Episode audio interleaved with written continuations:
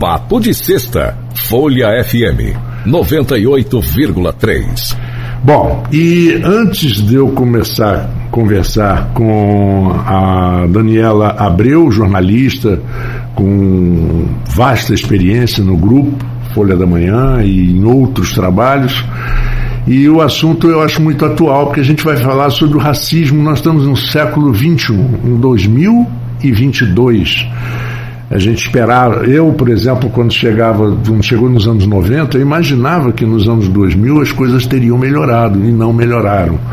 E a gente já, passa, a gente já passou 20 anos e continua tudo. Mas antes da gente começar a conversar, Dani, é, essa semana nós perdemos talvez um dos maiores atores do cinema, do teatro e da televisão do Brasil, respeitadíssimo no exterior. Eu acho que nem o Rodrigo Santoro, que é um ator que faz muita coisa em Hollywood, nem ele teve a participação, quantidade de participação em filmes estrangeiros do que o, o Milton Gonçalves.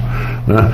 E além de ser um grande ator, o, o Milton era um, um intérprete assim de textos né, um, ele lia as coisas com uma facilidade. Então vou botar um, um, textinho aqui de um trecho de um minuto em que ele fala e eu acho que seria bem conveniente para nossa nosso papo. Essa semana nós perdemos talvez um dos maiores ah, atores. Um pouquinho.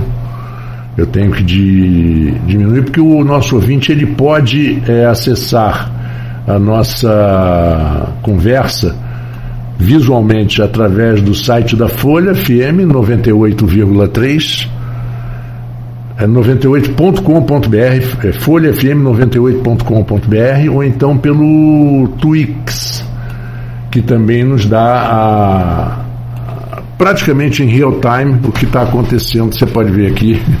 Então, vamos aqui ouvir esse áudio maravilhoso do Milton Gonçalves.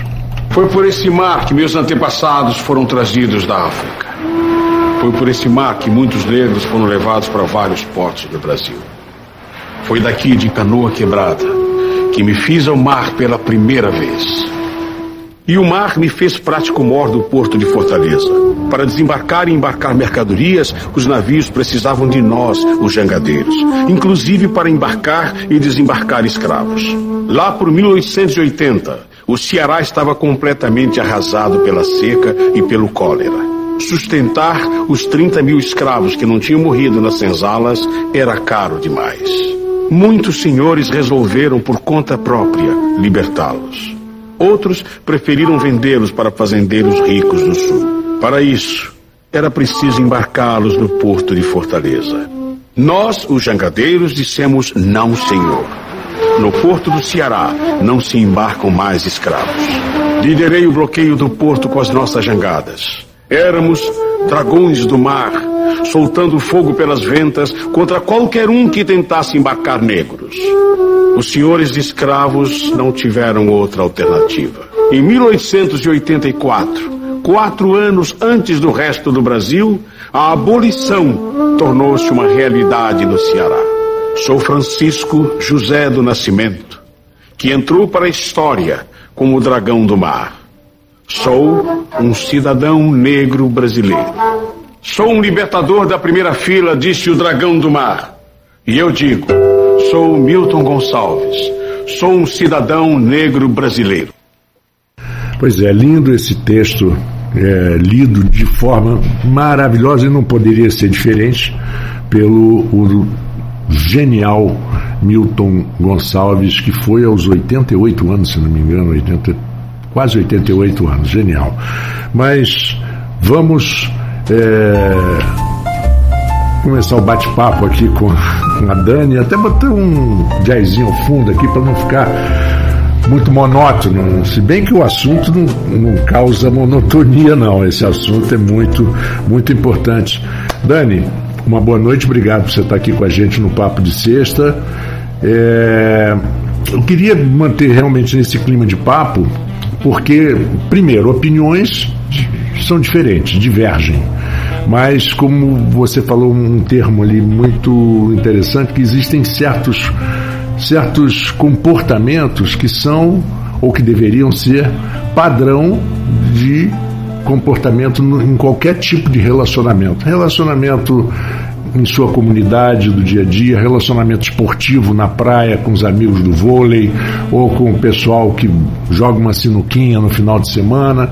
Esses relacionamentos, todos esses, é, esses níveis de relacionamento, existe uma coisa fundamental que eu acho que deveria ser padrão. Quer dizer, o meu direito termina no momento que o seu inicia. E não adianta eh, esse tipo de discussão eh, ou, ou ofensa, porque você, ao invés de conquistar a, a opinião da pessoa, você acaba afastando cada vez mais. Tente convencer a sua ideia de forma ética, de forma pacífica. É a única forma. De outra forma, você concorda comigo? Concordo, sim. Boa noite, Marco Antônio. Boa noite a todos os ouvintes. Muito bom, sempre muito bom estar aqui na Folha, no Grupo Folha. Muito uhum. bom sempre falar no rádio também, que eu adoro rádio. E eu acho que, que sim, é, eu acho que é, é um regulador né, da, da, da nossa sociedade é que a gente respeita o, respeite o direito do outro, assim como a gente zela pelos nossos próprios direitos, né?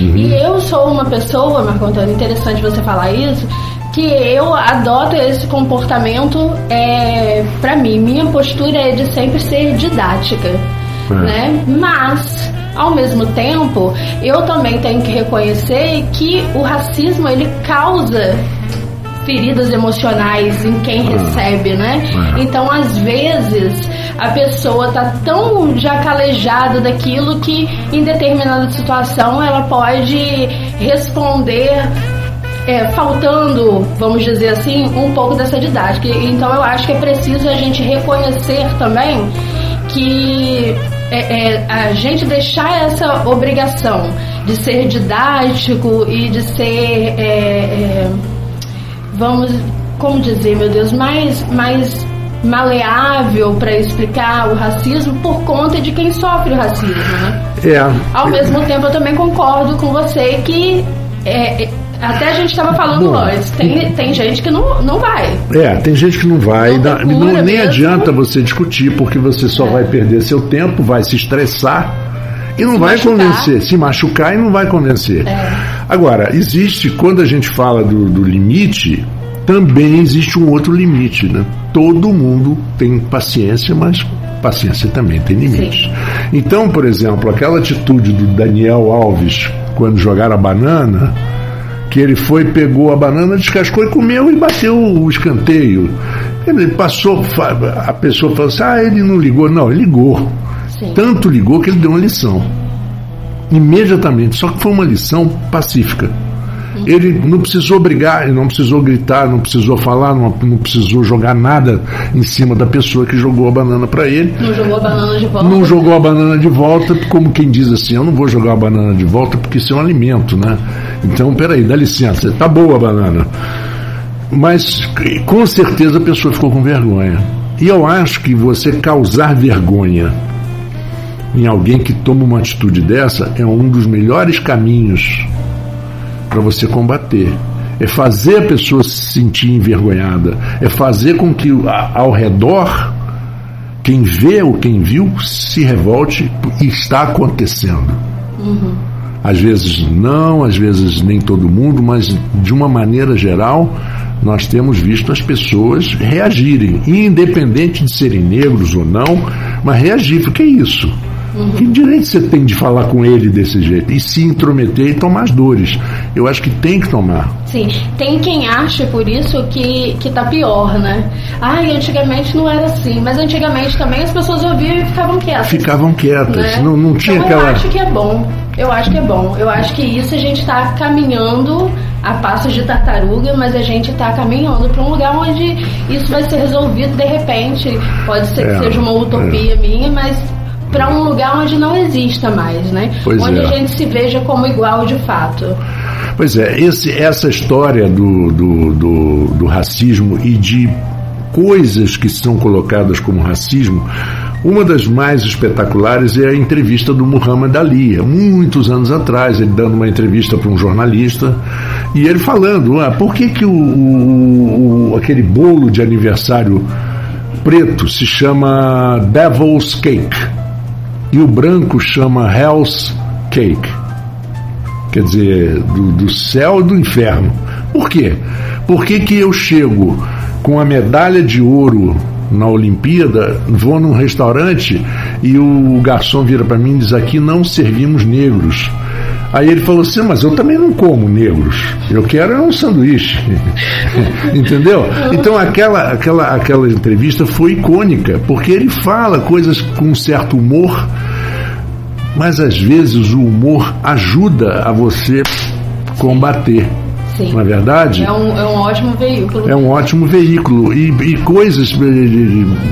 Eu outro dia estava lendo uma explicação de um professor de, de português, filólogo, diz, ele dizendo o seguinte: Ah, eu concordo que muitas palavras, muitas coisas são são reflexo do, do, do racismo, mas com, discordo de outras. Ele, por exemplo, discordava da palavra denegrir que vem de denegrare, do latim, que significa tornar escuro, mas no sentido real, né?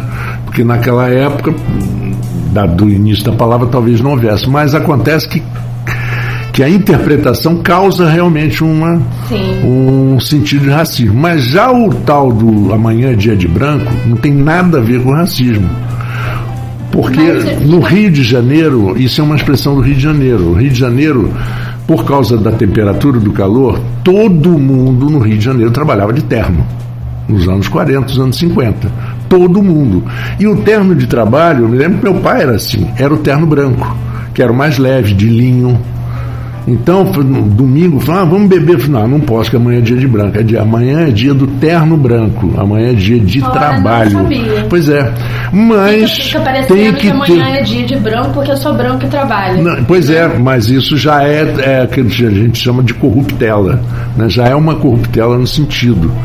Mas essa do dia de branco é engraçada. É devido ao terno branco mesmo porque essa eu fiz pesquisa. Ah. Né, e todas as pesquisas caíam na mesma explicação. Mas no final dizia assim, mas é bom evitar. Sim. Para não causar discussões infrutíferas. Agora, você não acha que essa. Você me falava que antes da gente entrar no ar sobre uma lei do Romário e do Paulo Paim. É, não, não, mas não, não, tem problema. é um projeto de lei porque a gente tem o crime de racismo e a gente tem a injúria racial. Uhum. E aí são bem diferentes e talvez é, seja um dos maiores motivos a, a, a, lei escrita, né, que é a lei KO. É, é, que criminaliza o racismo, né? É, Essa é, é ligada à lei Afonso Arinos, que a lei Afonso Arinos, que é dos anos, se não me engano, 60 ou 70, já, já tornava o racismo crime e inafiançável. Lei Afonso Arinos. Hum. Verifique isso, porque já, já havia, já havia uma preocupação de alguns políticos sérios uhum. em, em combater. Então, aí é, a injúria racial acaba que é o mais recorrente, né?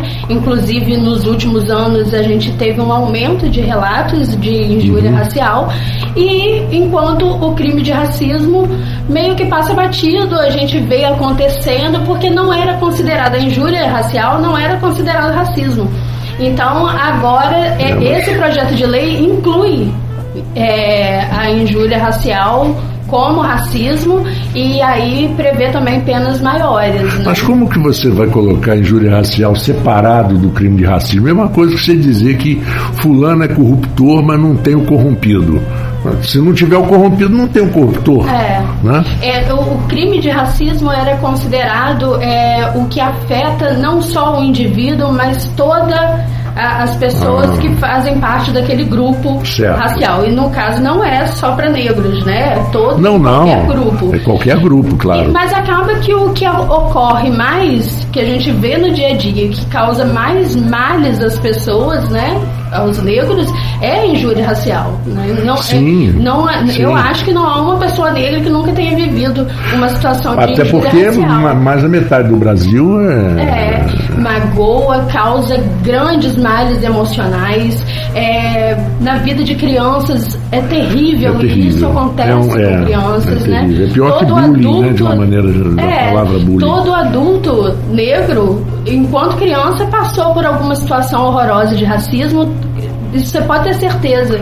Então, é, é, eu acho muito válido isso e acho que já era tempo, né, da gente ver, porque acaba que fica um mal que você não consegue estancar na sociedade, né? É. Você não consegue e, resolver. E, e essa história do racismo de uma maneira geral, é claro que os japoneses sofrem racismo no Paraná, em São Paulo, mas eles são menos.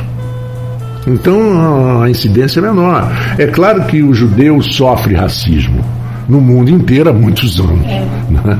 Eu Nossa. costumo dizer que é, é pior pela própria natureza. Pela própria como natureza. isso se dá, né? É. Porque a gente estava falando antes aqui também de separar o que é racismo do período de escravização dos Ah, sim, sim, sim, sim, é. Mas é, a gente vê que foi uma, um continente inteiro que, que as pessoas sofreram isso. Foram Principalmente na região, começou no Sudão, não foi? Começou no Sudão.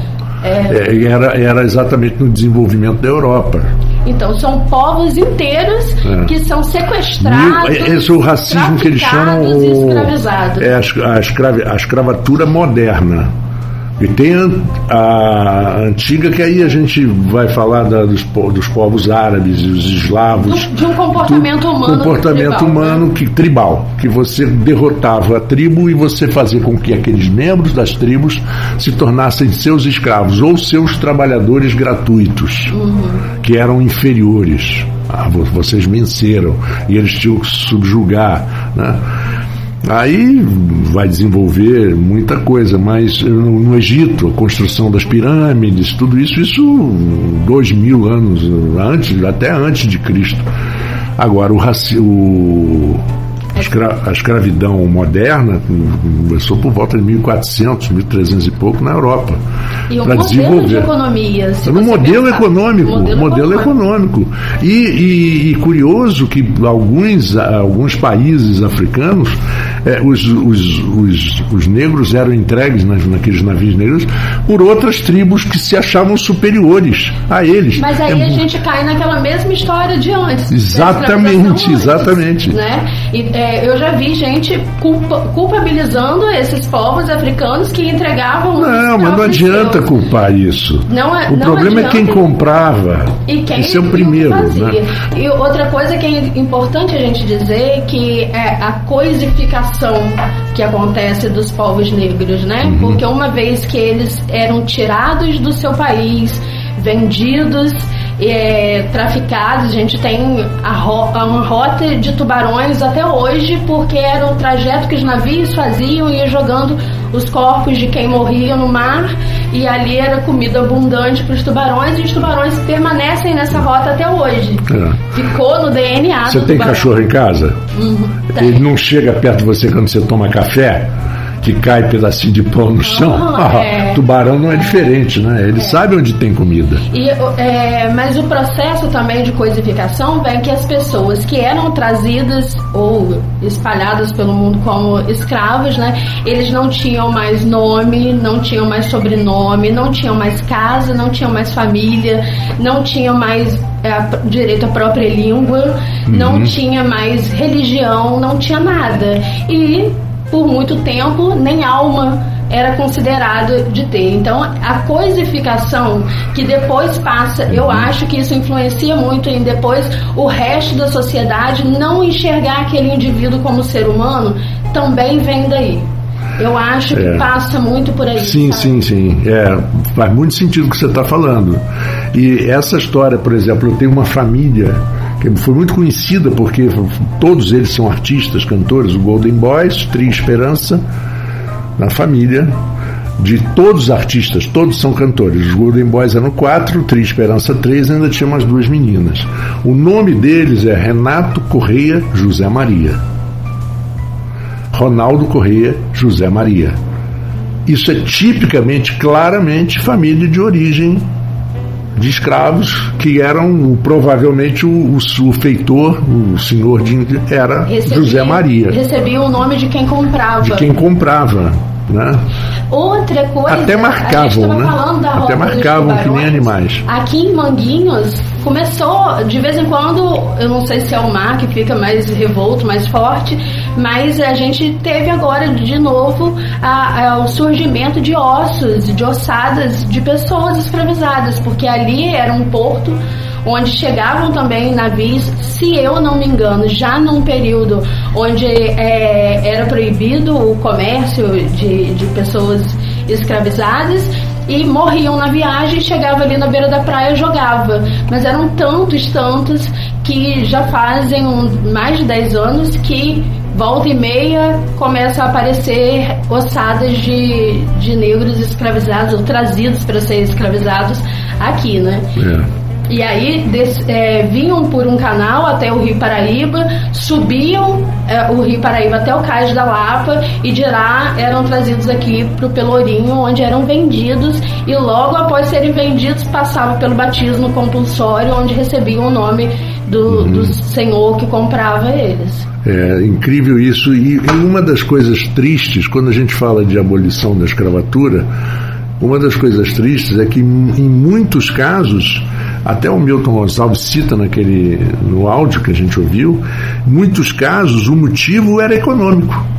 Nós não temos condições de manter 30 mil pessoas que sobreviveram da cólera, do cólera e, e da seca, então vamos vender, vamos, vamos tirá-los daqui, porque a gente não tem. Então, para ter, ter, prejuízo, é melhor vender. Então, ou então é melhor é, alforriá-los. Aí você pega um grupo de pessoas enorme e, e simplesmente solta por solta aí, vamos embora tá. ah não vocês não ah mas o senhor é meu senhor não não sou mais não pode ir embora eles vão comer o quê? E, olha, não, se, não podia Vão ter trabalho não podia ter não trabalho. documento. Não tinha. Não podia ficar em lugar nenhum, porque não sei em que período é esse, mas acho que 1880? Por aí, 1883, data, 84, né? é. Então, a, a, abolição da escravatura é 88. de 1888.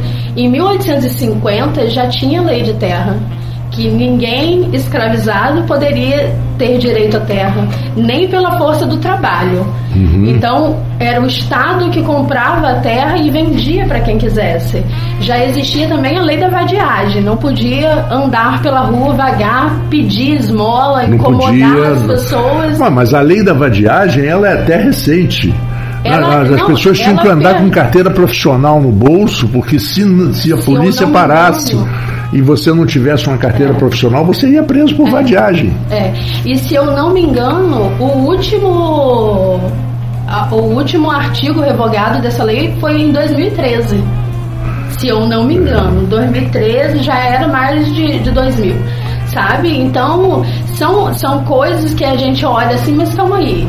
Foi liberto em 1888, mas já tinha um monte de direito caçado muito antes disso, né? Uhum. Então são fatores que complicaram a vida das pessoas negras antes delas terem direito à liberdade no Brasil, né? Uhum. Então é, é, é uma relação que é disso, jogar a própria sorte, e aí nascem os problemas como favelização é, e tantos outros. Exato, porque o, as pessoas de, de menor poder aquisitivo que, que se submetiam a um trabalho tudo bem que dessa, desse ponto já remunerado, mas trabalho é, nas famílias mais abastadas, eles tinham que, de uma certa forma, morar mais perto.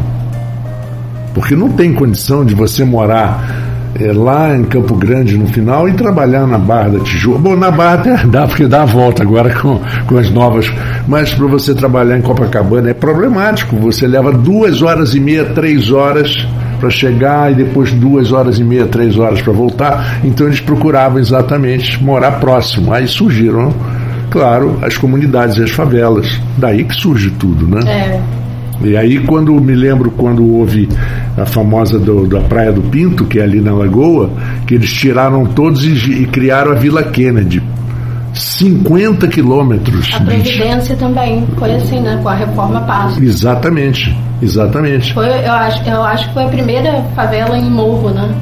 Foi, foi, foi, foi do Morro da Providência. Para e... largar as ruas do centro do Rio, Exatamente. o europeu tirou os cortiços, cabeças de porco, né? exatamente, exatamente. E as pessoas dali não Eu vi exatamente um vídeo sobre isso, a criação da Avenida Presidente Vargas e, e todos aqueles cortiços todos foram para o chão. É. Né? São essas coisas, Marco Antônio, que faz a gente refletir que o problema do racismo no Brasil é estrutural, institucionalizado, sabe? Sim. Desde muito tempo. Muitos anos, desde, desde, desde que se, que se Eles dizem que começou em 1530 se começou em 1530, deve ter começado antes, uhum. já pelo que a gente conhece do brasileiro e, e já por toda aquela conotação portuguesa. Para conquistar a América do Sul, vai ter que se fazer o mesmo que se fez na Europa.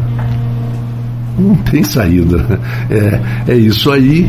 E, e para a gente encerrar o papo, é, eu acho aquilo de se desvalorizar, às vezes, a luta com bobagens. Né? Eu estava falando com vocês antes é, de uma de uma influencer que disse que não aceitava colocar ela o é, ela é negra ou ela é branca? Ah, não lembro. Eu acho que é negra. É, isso é uma coisa, né? Ah, bota o feijão, o arroz em cima. Isso é um absurdo, não aceito e vou denunciar isso você tira completamente a, a, importância de coisas realmente importantes. É tão ridículo, é tão ridículo porque aí todo mundo generaliza. Ah, tá vendo esse mimimi? Isso é um mimimi. É. Quando se luta por, por melhores empregos, melhores salários, não é mimimi. Né? Quando a gente discute, por exemplo, a cota, que deve ser não só racial, como também social, porque tem muitos branquinhos e lourinhos que não tem onde cair morto, não tem o que comer, morando nas comunidades e que precisam também ter acesso. Aí, nesse e tem... sentido, a gente tem que lembrar também que o Brasil passou por um processo de eugenia. Sim, claro. Então, é, tá, tá dentro desse contexto aí também pessoas que são negras, mas por terem a pele clara, não se veem como. É, também tem, mas só que agora, com a história das cotas, muita gente que tem assim lá no teta tataravô alguma origem, né? ele está querendo usar isso para ter. Sim, mas é por isso que é, a gente precisa institucionalizar de fato isso como uma regra. Uma lei sem saídas, não é uma lei. É, e aí que preveja também quem vai fiscalizar. É. Porque a gente tem casos em algumas universidades onde as pessoas mentiram gente branca que diz que era negra, que mentiu e a própria, a própria instituição foi investigar para saber se era ou se não era e agora a pessoa está tendo que pagar é. o curso que fez Exatamente, que, muito justo. E, então, muito justo, tem eu que pagar. Eu acho que a, a, gente não pode desvalorizar uma medida que nem foi ainda institucionalizada, né? O que a gente tem é uma jurisprudência no assunto, não é uma regra. A gente não pode dizer que ela é, é falhas antes mesmo dela existir e esquecendo que se eu instituo a, a política de cotas na minha instituição, também cabe a mim fiscalizar sim, as pessoas que estão sim, se declarando. Sim, concordo, ali. concordo com você, porque da mesma forma, é pelo lance financeiro, né, da, muita gente vendendo declaração de imposto de renda falsa, para que você consiga uma bolsa de estudos por deficiência financeira. Gente, tem de tudo, né? Tem de tudo. Tem de tudo. Tem de tudo. Ah, o, que, o que eu acho que a gente fica no final dessa história é com aquela frase assim, a gente não pode é, deixar de acreditar. É isso. Não pode deixar de acreditar, porque se você deixar de acreditar, amigo, você começa a, a se não. Entrega os pontos. Entrega os pontos. Aí se entregar é os assim pontos. Mesmo, nunca vai ter jeito. É, e, deixa. Deus que nos ajude. É, sabe, é a mesma coisa. Ah, ah político, ah, rouba mais faz. É, mesmo terrível. papo, terrível. Né? Ah, rouba mais fácil. Ah, deixa, vai, vai roubar mesmo. Com nada. Né? A gente se contenta com nada. Dani, é muito bom ter você aqui no Papo de Sexta, são 19 horas e 4 minutos. Então, Passou rápido. Passou rápido, porque passa rápido quando o assunto é legal. Sim. Né? E, e é muito importante que outras pessoas, outros jornalistas, outras pessoas ligadas à comunidade, à, à luta, que contactem também para a gente desenvolver esse assunto sempre que puder. Pode me chamar sempre. E Sempre eu que queria puder. aproveitar o espaço. Eu, eu faço, estou na comunicação do Instituto de Desenvolvimento Afro, Norte e Noroeste Fluminense. Uhum. Pode seguir lá no Instagram, quem estiver ouvindo você também. Arroba Idanf com dois N's Uhum. e F mudo, arroba IdanfRJ. E é uma instituição que presta assessoria às comunidades quilombolas do Norte e Noroeste. São 16 quilombos reconhecidos que a gente tem aqui, né? É assessoria mesmo a direitos já estabelecidos que muitas vezes as pessoas não sabem que tem. Exatamente. E a gente fez agora, no começo do ano, através da Lei Aldir Blanc, um documentário com os griots dessas comunidades quilombolas daqui de Campos, que são sete, que está no YouTube, Griots, Histórias que os livros não contam. É bastante legal para a gente entender como se dá a construção dos quilombos aqui em Campos e como os resquícios da, da- do período de escravização ainda refletem na vida dessas pessoas. Uhum. E, e mais, nossa, e né? mais uma coisa, mais também ver como bem usada uma lei dessa de incentivo pode ser positiva. né? Acho que são mal usadas, não nos traz benefício nenhum, mas uma dessa, por exemplo, é, só traz coisa boa. Muito obrigado, você está já convidadíssima para quando quiser a gente tiver assunto, até o Papo de Sexta pode ter mais gente. Né? Nós temos aqui quem está vendo através, né? nós temos três microfones, cabe aqui. mais dois aqui, e quem sabe a gente estabiliza isso para um programa melhor, maior até um pouquinho. Legal, é só Muito chamar. obrigado, bom final de semana para você. Prazer também seu marido que está aqui. E desejo também aos nossos ouvintes da Folha FM um bom final de semana. Amanhã tem o Bossa Nova, na, nas- no sábado, no domingo tem o Folha Rural. Segunda-feira estamos de volta às 14 horas com essa tarde aqui na Folha FM de música e informação. Um abraço a todos, obrigado, querida. Você. E vamos Papo de Sexta, Folha FM 98,3.